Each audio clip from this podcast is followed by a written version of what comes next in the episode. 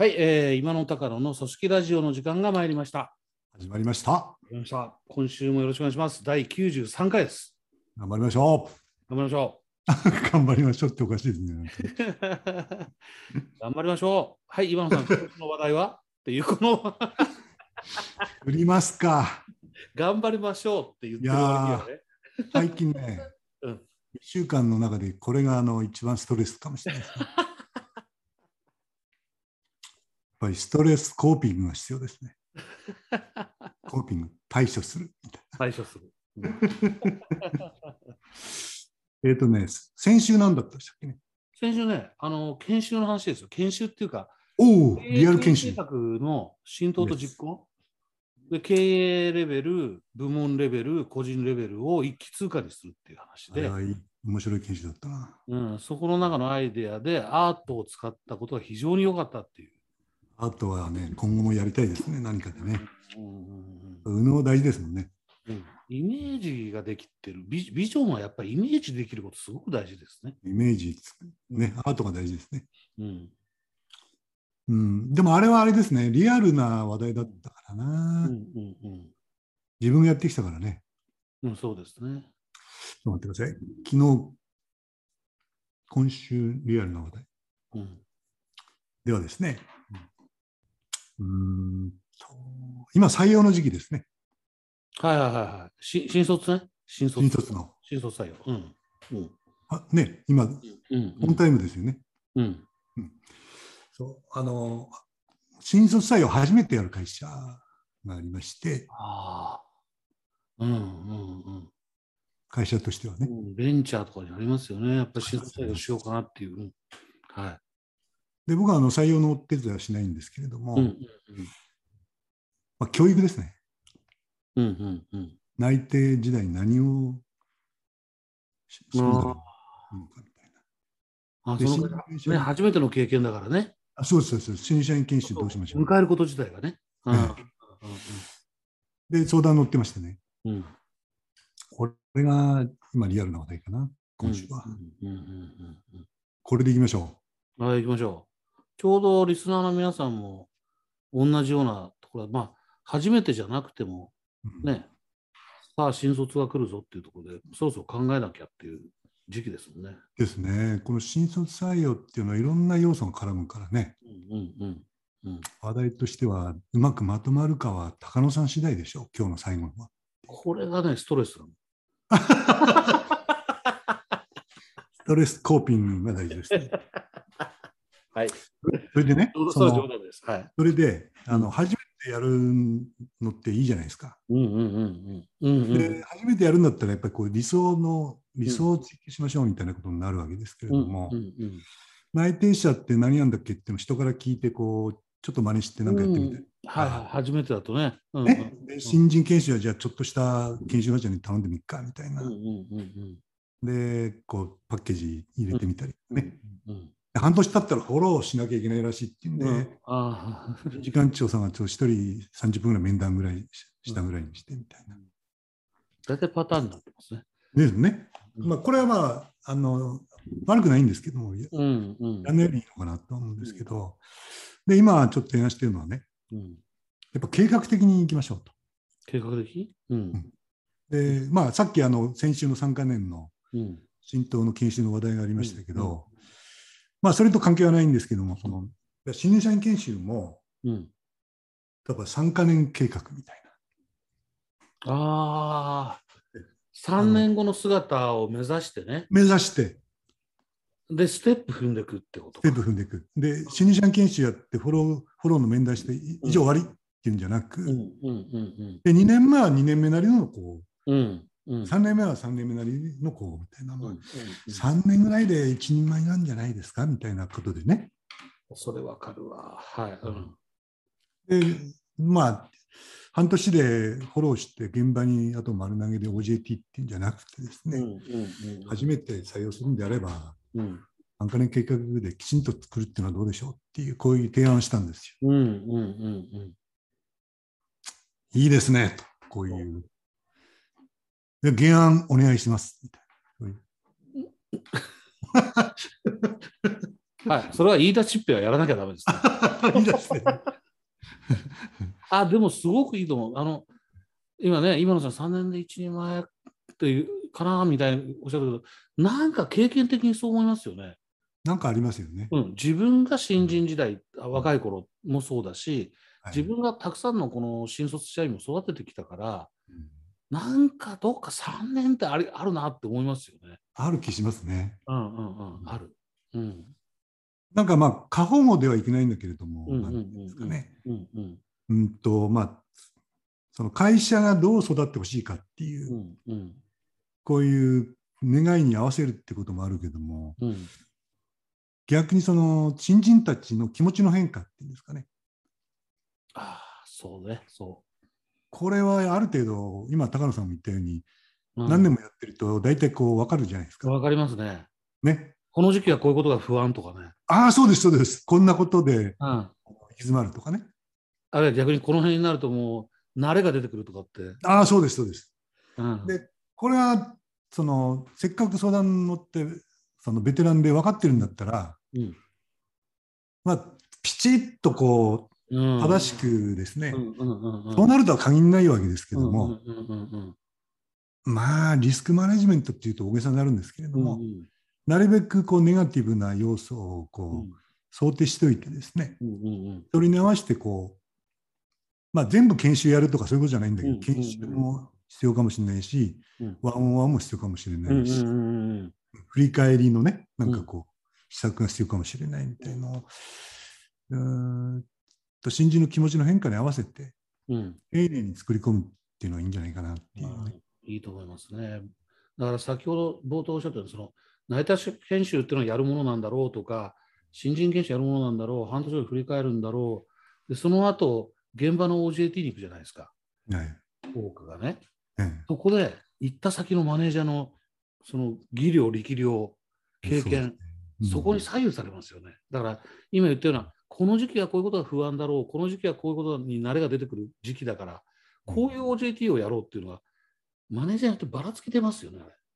出ますね。その、ちょっとマネージャーの話が出たから、うん。一瞬脱線するんですけど、その3か年育成プログラムからね、うんうんうん。最初の上司でこう、なんかこう、運命づけられちゃいますよね。ある。ある。ね。お互いに最初の上司、お互い知ってるからあれだけど、出るからねだけどね。いい人に当たってよかったねって思うけど。いやー、ちょっとね、うんうん誰かや、僕ね、この間ネットで見たんだよね。うんうんうむうまいこと言うなと思ったんですよね、うん高野さんね。うんあのね、上司ガチャって言うんだって。うん。うわー ガチャね。ガチャ。要するに何が出るかわからない。上司を選べないっていう。そうですね。最初の上司、まあ、途中からの上司もそうなんですけども、うんうん最初の上司は上司ガチャだって面白いこと言うななるほどね。でも今野さんね、この上司ガチャ、僕が今言言ってこう、マネージャーによって力量によってばらつきがあるって言ったじゃないこれってリスクそのものですよね、ばらつきがあるってことは。う。いやー、もう、ある意味ではかなり、だから、えうん、今野さんが今おっしゃってた3か年ぐらいで考えませんかと、新人の研修えええをえええいうのは、やっぱりこれのリスクマネジメントですよね。そのそうですね。OJT は OJT でやってもらわなきゃいけないんだけど、けども、そこを会社として人事としてこうどう、なんていうかな、背骨通しとくかっていう、フォローするかっていうね。そうですね、育成の背骨とも言えるかもしれないですね。うんうんうんうん、そういうことだな。で、で今、設計に入ってるんですか、その3か年。そうそう、それで、その、内定者も大事でしょ？内定時代もね。うんうんうんうんで、内定時代っていうのは大体、あの、一番のリスクは何かっていうと、うんうん自分の決断への迷いですよね。そうです、そうです、そうです。ねうんこれが、あの、自分、この会社の仕事は自分に合ってたのかなとかね。うんうんうんうんうんあるいは、あの、内定者いくつかで、内定いくつか出る人うんを大体採用するわけですけどね。うんあっちの会社の方が良かったんじゃないかな、みたいな。これありますよね。これで今のさんね、僕も採用長くやってたから、すごく採用といえば高野さんですね。ええこれね人、人間の心理って面白いもんで、うん何か決断するまでは、ガーッと盛り上がってるんですよ。うん。この盛り上がってる時はね、不安がななくなるんですね。最後決める時は。あでも決めた瞬間ね、これでよかったのかなって不安になるんですえそういえば物を買うときもそうだね。よ。物を買う時もそうでしょ？そうそうそうそうそう。決めるまでは、ちょっと高額のものなんか決めるまではね、懸命に考える。そう最後決めるときは、スパッと決めてるくせに、決めてから、やっぱあっちの方が良かったかな。これ、今野さん、結婚も同じね。大丈夫か？これ奥さん聞いてんじゃないですか？これ。あの、あのね、採用ってやっぱり内定が出てから実際入社して生活が始まるまでにあ間が空いちゃうんですよ。ありますよね。ここが不安になるんですよ。本当それを、ね、完全に解消は無理でもね。うん。うん。内定したね、翌週から働き始めたらあまり不安に感じる暇がないんだけど、ないんですよね。半年以上だったりするので、ここはね、確かに不安になります。あのこれはなんかの打ち手がね、必要なの。うんうんそれからまあ入社するとうん、まあ、5月病っていうがごとくで、ああ、そうね。うん、その会社生活へのまあ期待と不安、うんうんうんうんうん人間関係に馴染めるのかなとかね、うんうんうん、どんな仕事任されるのかなみたいな、うん適応しなきゃいけないですもんね。聞いていけるのかなみたいな感じですよね。うん。うんうんそうですね。で、半年ぐらい経つと、うんよくあの、社員の面談なんかもお客さんもね、うん、するんですけども、やっぱギャップですよね。あ入社前に考えていたことと、そうそうそう。入社前はね、こう、自分が華々しく活躍する姿を想像してるんだけど、その頃にできない自分と直面しちゃうんですよね。期待と現実との。ああ半年働いてみて。そうそうそうそう。これ絶対ありますからね、どこ行っても。ありますね。すなんかあの、やっぱり人間関係のギャップですね。うん。うんやっぱ採用担当見て入りますもんね。うん、そうです、そうです。社員全員と会ってるわけじゃないですからね。あないから。うん。あなんとか採用担当のあの人みたいな人ばっかりいるのかと思ってましたみたいな。うんうんうんねはい仕事内容も、いや、こんな地味なことやるんですかみたいなね。あもうすごくある。で、しあと職場環境のギャップもありますね。ありますね。風土？風土のギャップうんみたいな。これあるのはしょうがないんですけどね。うんうんうんうんこれをこうショックのまま悶々としている状態うんを放置しないってことが大事です。うんですね。やっぱりそこでこう、あのそこでこう伸びが止まったりとか、ね。うん。迷いによってこうネガティブな方向になっちゃうともうこんなはずじゃなかったってことばかり考えちゃってねそれにとらわれちゃうんですよね。そこにはまっちゃうとね。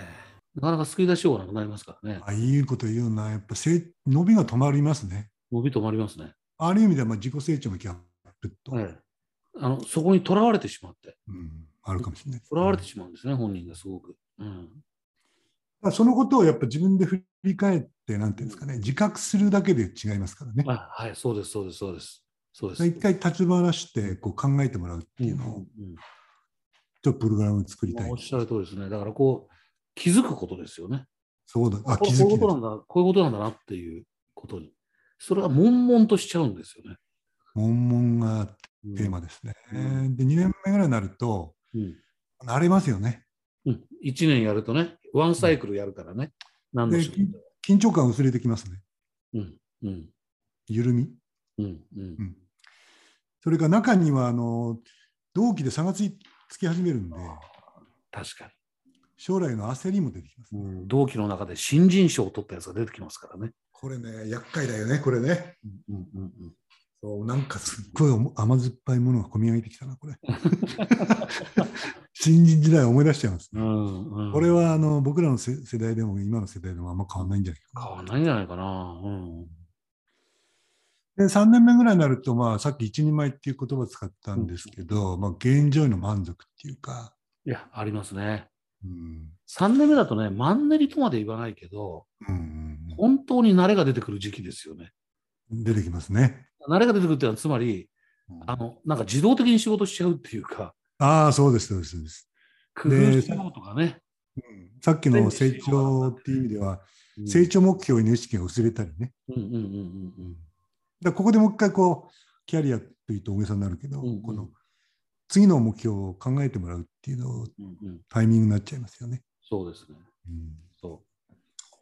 まあ、っていうのはこのステップっていうか、うん、気持ちの変化っていうんですかね。うんうんまあ、今いい会話だったと思うんですけど、うん、それをこう可視化しておく必要があるかもしれない。いいです。ね。だから、それをやっぱりそれぞれのマネージャーが経験値として持ってるっていうところになっちゃってるから、ばらつきが出るっていうのは、ですね。さっき言ったことですよね。うんだと思いますね。うん。それを可視化して、そこになんかこう、道筋をつけておくっていうのはすごく大事だし、大事ですね。ここのフォローにやっぱり人事が入るっていうのはすごく、フォローなのか先導役なのか、ね、それやるのいいですね。うん。なるほどねでこ。れこれをね、そのまあ悲しいからなんていうんですかね、グッドモアっていうの日本全国の人は知りませんのでね、うんうんうんうんうんグッドモアの今のが言ってるっていう、今野さんが提唱している。うん。そうそう、なんかね、ちょっと説得力があんまりないんだよね、これがね。そう、うん、あ、そうか、そうか。うん。全然ね、そのけグッドモアでやることを経験してないとね。僕け、今野さんと一緒に仕事やったことで経験してきてるから、あっちでもこっちでも言ってますよ。や言ってるし、やってある本当ですか？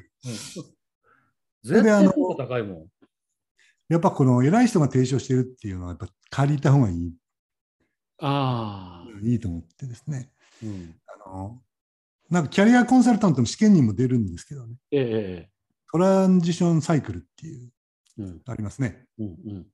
えっとね、ロンドンビジネススクールの先生なんだって、ロンドンビジネススクールの？うん。うんナイジェル・リコルソンっていう人がいるらしいんですよ。おおえーなんでこれあの覚えてるかっていうと、うんそういう説得力に使おうと思ってですね。今野さんの理論を補強する、補強したいんですよね。補強するための世界的権威がもう、あれね。そうそうあでも、でも要するにそのニコルソンそのを見て、ああ、俺が考えてることこれだみたいな感じなんでしょ？やっぱりね、う。うん。そういうし提唱してる人っていうのは、やっぱり分かりやすく、うん非常に印象に残るキーワードを出しますよね。第一段階が準備なんですって。第一段階が準備だと。準備。うん、これ新しい世界に入る準備段階ってわけですよね。ああ、さっきの話で言うとうん内定者したい。内定者ですね。内定者。うん。でね、第二段階が遭遇なんだって。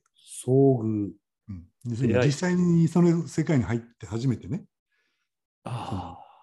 いろんな体験がうん。あっちからやってくるじゃないですか。現実がね。電話を受けたりね、初めて電話を受けたり、はいはいはいはい。お客さんと行かされたりとかね、うん。うんで、剣もほろろに断られたりうんみたいな。ちょっと例例が陳腐で申し訳ないんですけどね。うんでも新人の時そうですよね。思ったよりないんですよね、全然。うんこれをね、あのニコルソン君は遭遇と呼んでる。ああ、そういう新たな経験に遭遇するんだ。うんうん、で、第3段階が順応だって言うんですおおよ。新しい世界にこう徐々に溶け込むっていうんですか、ー。うんうんうんうんうん。という段階ですね。だからまあ、1年ぐらいかかるでしょうね。うん、あのだから今の順応がさっき2人で話したところのその現実と遭遇したことによって現実理想と現実のギャップで悶々とし始めるんだけどそう。そこからまあ上司の指導とかもありながらこうそこがこうなんか飲み込めていくっていうのかな自分そうそうそうそうそうそう。乗り越えていくっていうんですか？うん大げさに言えばね。その段階ね、それが順応だな、うん。うん。そうですね。はいはい、おっしゃる通り、そのうん。壁やその障害うん。があって順応があるわけですからね。うん遭遇にきっとそういうトラブルがいろいろ起こってるでしょうね。最後が安定化だって。4つ目がね、安定化ね。うん。うんうんうん未知の体験遭遇して理想と現実のギャップに苦しんで、でもそのことを飲み込み、あるいはその壁を乗り越え、うん。それでこう順応した先に今度は安定が来ると。まあ慣れてね、落ち着いていくってことですね。うん。わかるわかる。うん。なんでさっきので言うと、まあ、ワンサイクルやって、うん。うん、2年目社員としてはその仕事になれ気持ちが緩みですね。うんうん将来に焦りも感じれるみたいなのが、まあ、安定化なんでしょうね。うんうんうんなんでまあ、このトランジションサイクルっていうんでなくてもいいんですけども、説得のためにね、こう、これに合わせたうん施策っていうのは、まあ、あのあらかじめ想定しておくっていう意味ではですね、うんあのいいんじゃないかなと思いますね。うん、なるほど。なんとかなりそうですかね、これは。いいですね。皆さん、こう、いや、あの、リスナーの皆さん、いや、うちは今年新卒初めて取るわけじゃないしっていうところもですね、これまでやってきた研修、いっぺんこの視点で眺めてみるといいかもしれませんよね。いいかもしれないですね。どこまではできてて、どこからがばらけてんだろうとかね。うん、それでね、うんそさっきの話でうんうんあのとつながるんですけど、うんうんさっきの話っていうのは、うん今日は今野さん、テーマ何にしましょうっていううんうのが、ん。僕、ストレスだって言ったじゃないですか。うん。うんいやー、まとめの高野さん次第でしょうみたいな、これもまあストレスっていう。うんでね、そう、ストレスで思い出したんだけど、その、うん。さっきの3年間のプログラムに、うんうん。このストレスコーピングね、うん。ストレスコーピング。うん。ストレスにどう対処したらいいのかっていうのを、昔はまあそんなこと考えたこともなかったんですけどうも、んうんうん教えた方がいいんじゃないかな。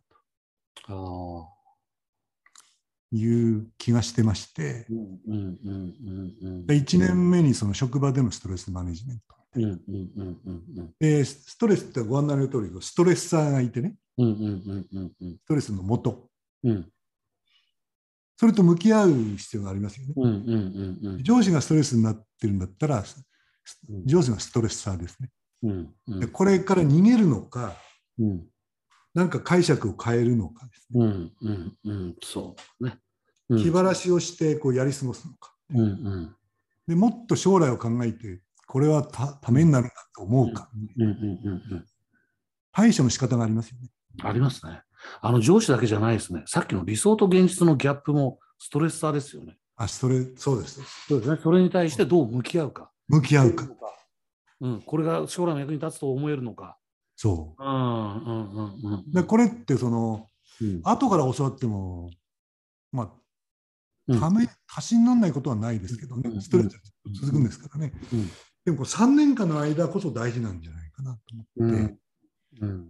で今みたいなストレスターっていうのがあって、それとどう向き合うかなんだよ、うん。聞くだけでですね、うんうんうん。あなるほど。こう、やり過ごすのが体を動かして気晴らしするのかね、うんうん誰かに話してうん。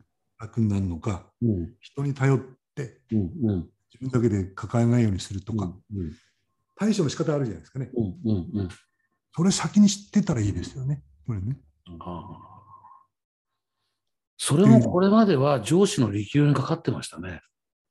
要するに上司がフォローしてあげるとか、うん、なるほど、なるほど、なるほど。そのフォローの時にさらにできる上司は、まさに今のこのストレスの回避法まで、お前こういうことやってみなその同期とちょっとの言ってみたらとかう、ん他部署の先輩と話してみたらとかっていう、この聞いてみるなんてことを教えたりとか、そうですよね。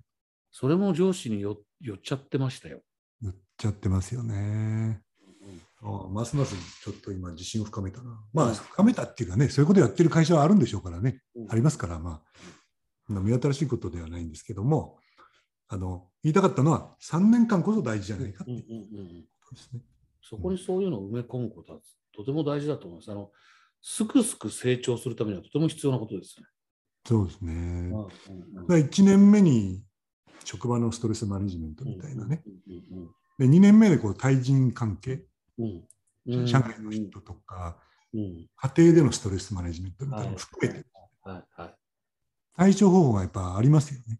うん。なるほど。うん。で、3年目でこう人生のライフサイクルでもストレスやってきますよね。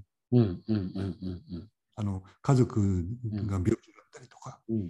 うん。自分が病気でし仕事を休まなきゃいけなくなったりとかね。うん。うん。まあ病気のことばっかり言っちゃあれなんですけど、うん。うん。うんいろんなことが起こりますよね。起こりますね。うんだからそれをまあ丁寧すぎと捉えるか、うんうん、そういう時代だと捉えるかですね。うんうんうんちょっとその辺は自信はないんですけどね。うんうん大事な観点なのかなっていう気がしてですね。うんそうですね。ちょっと盛り込んでみようかなと思ったりして。うんうんうんうんあのそこでやっぱぐるぐるぐるこう回って抜け出せないっていう若者よく見ますもああ、ベベンチャーの、ん。うん。おじさんとしてはどうですか？それはベンチャーのおじさんは前から言うようにそのベンチャーの宿命的な構造なんだけど、やっぱりマネジメント経験のある人が若いからいないので、ああ、なるほど、だからさっきから言ってる僕らの時代だとこうマネージャーいろいろいて、ばらつきって言ってたけども、うん。マネジメント経験がないので、なるほどね。その辺を指導してあげたり、フォローしてあげたりっていうのは、ちょっとマネージャーに期待するのは難しいですよね。やっぱ、まあ、その未経験っていうんで想像もつかないっていうのもあるんですかね。そうです、そうです、そうです。なるほどね。あなんでこいつこんな悩んでんだろうって、よーく考えさせると自分もそうだったじゃんって話なんですよ。うん。そういえば入社半年の時僕もこうだったって話なんだけど。っていうことは、やっぱりそういうところでは、あの、マネージャーに投げ、丸投げしてもうまくいかないので、今、今野さんが設計しようとしているようなことをうんやった方がプラスですね。だから時代の流れっていうのは、その若者たちのその気質みたいなものをや、ね、年を追って変わるから、そういうこともあるでしょうけども、ね。今のこういう昔と違って、ベンチャー、スタートアップが次々出てくるようなところでは、時代にあっては、なるほど。うん、大企業もそれを真似ようとするような時代にあっては、必要かもしれないですよ。必要ですね。うんまあ、ありきたりなことを言えば、まあ、ブーカの時代っていうわけですけどね。ブーカね、そうです、うんそうです、そうです。非常に不安定でね、うんうんうんうんうん。いろんなものが向こうからやってくる時代っていうのはうん、かなり僕らの時代とは違いますよね。僕らの頃よりやっぱりストレス強いでしょうね、きっとね。いう感じはしますね。不安定だからね。うんうんうん。確かにな。なんかこのストレートコーピングっていうのをうん、ある回で話題、それだけを話題にしてみても面白いかなっていう気がしますね。ああ、いいですね。まうん。あ、なんかですね、どうしますって言われて、先週の研修から、うん。今、リアルタイムの話題がしやすいかなと思って、うんうんうん話題にしてみましたが、どうでしょうか？いいんじゃいいいいんじゃないかなって僕が いいんじゃないかなって。あのいや僕にもやっぱりこうやって話して僕もこれラジオやってるとやっぱり自分自身の気づきがあるわけですけどまあ3か年まで思わなかったけどやっぱり問題意識はありましたよ。なるほどなさっるほど。きもベンチャーの話したようにね問題意識があって3か年で作ろうやっていうアイデアでははしてなかったけど一生懸命マネージャーに教えてるみたいな感じだった。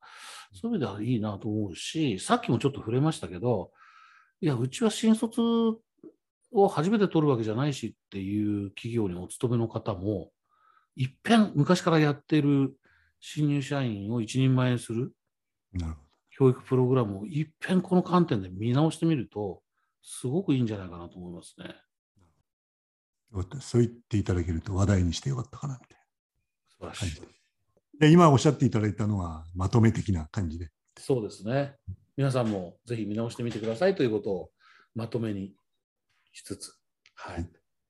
えーあるいは自分のことを振り返ってみてくださいっていう感じですよね。終わったらストレスがなくなりました、今。僕も一応まとめたという安心感。面白いですね。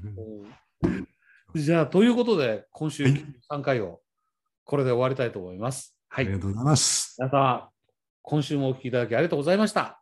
また来来週週お会いしましょどうもです。う。失礼します。